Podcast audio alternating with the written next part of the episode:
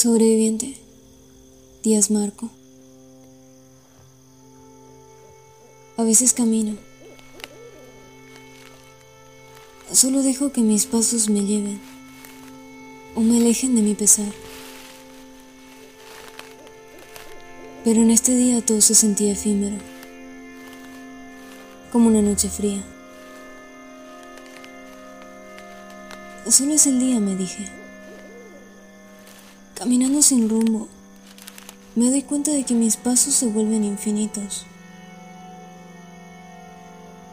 Entonces observo lo que en esencia es una noche fría. Fría de compañía, de solemne calidez. Aquellos ruidos en las ramas ponían los pelos de punta. Podían atemorizar a cualquier alma en soledad. Pensando en ello, es cuando empiezo a sentir fatiga, producto del frío. Entonces me propongo hallar un lugar en donde pueda refugiarme de tal agobio.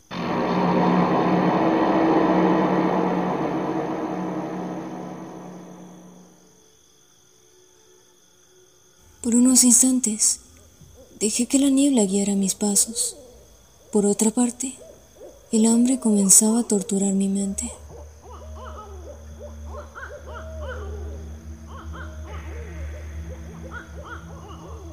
Cuando finalmente vi a la niebla desvanecerse junto a mí, me topé con lo que parecía ser un refugio, o más bien, un lugar que podría caerse a pedazos.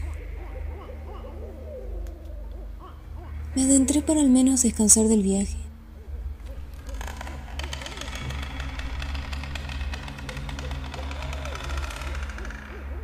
Una vez en el lugar, había hojas y pequeñas ramitas. Al pisar la madera, esta rechinaba y parecía algo húmeda.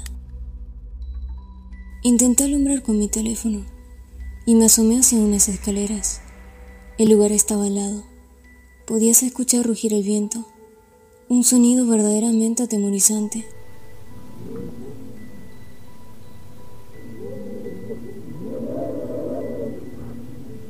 Al pisar los tablones de las escaleras, los escalofríos recorrieron mi cuerpo.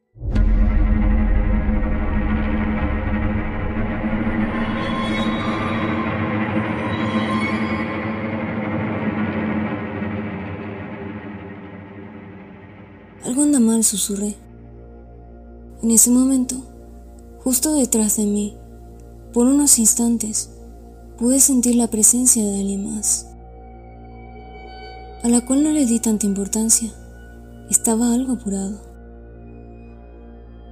Comencé a escuchar lentamente un sonido tan fino que aturdía en gravedad.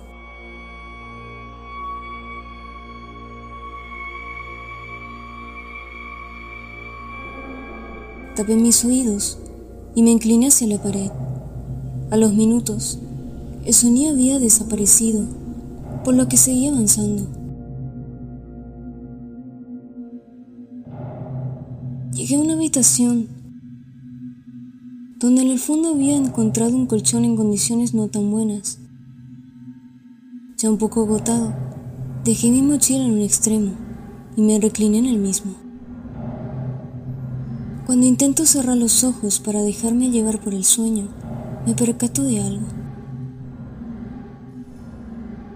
El colchón yacía completamente húmedo. Al levantarme, observo que mi ropa estaba cubierta por aquel líquido. De inmediato decido alumbrar con mi teléfono. Cuando la luz esclarece el sitio, mis ojos no podían creer lo que estaba allí. Ese líquido era sangre. Tembloroso, ilumino toda la habitación con la pantalla. Y para mi sorpresa, las paredes tenían rastros y rastros de sangre. Resuelvo rápidamente tomar mis cosas y largarme, cuando de pronto mi celular cae al suelo. Genial, dije con enojo. Me incliné para tratar de encontrarlo entre la oscuridad, hasta que escucho los tablones de las escaleras rechinar. Totalmente paralizado, decido quedarme en el mismo lugar, inmóvil. Los pasos eran cada vez más fuertes, aunque lentos y poco coordinados, acompañados de un gruñido, uno que no parecía ser humano. De pronto el ruido cesó. Tomé mi teléfono y logré ponerme de pie, en cuanto siento un aliento en mi oído y un peso en mi hombro izquierdo. Con mi cuerpo temblando en su totalidad, empiezo a girarme de a poco. Cuando logro mirarlo, me invade una peste moribunda.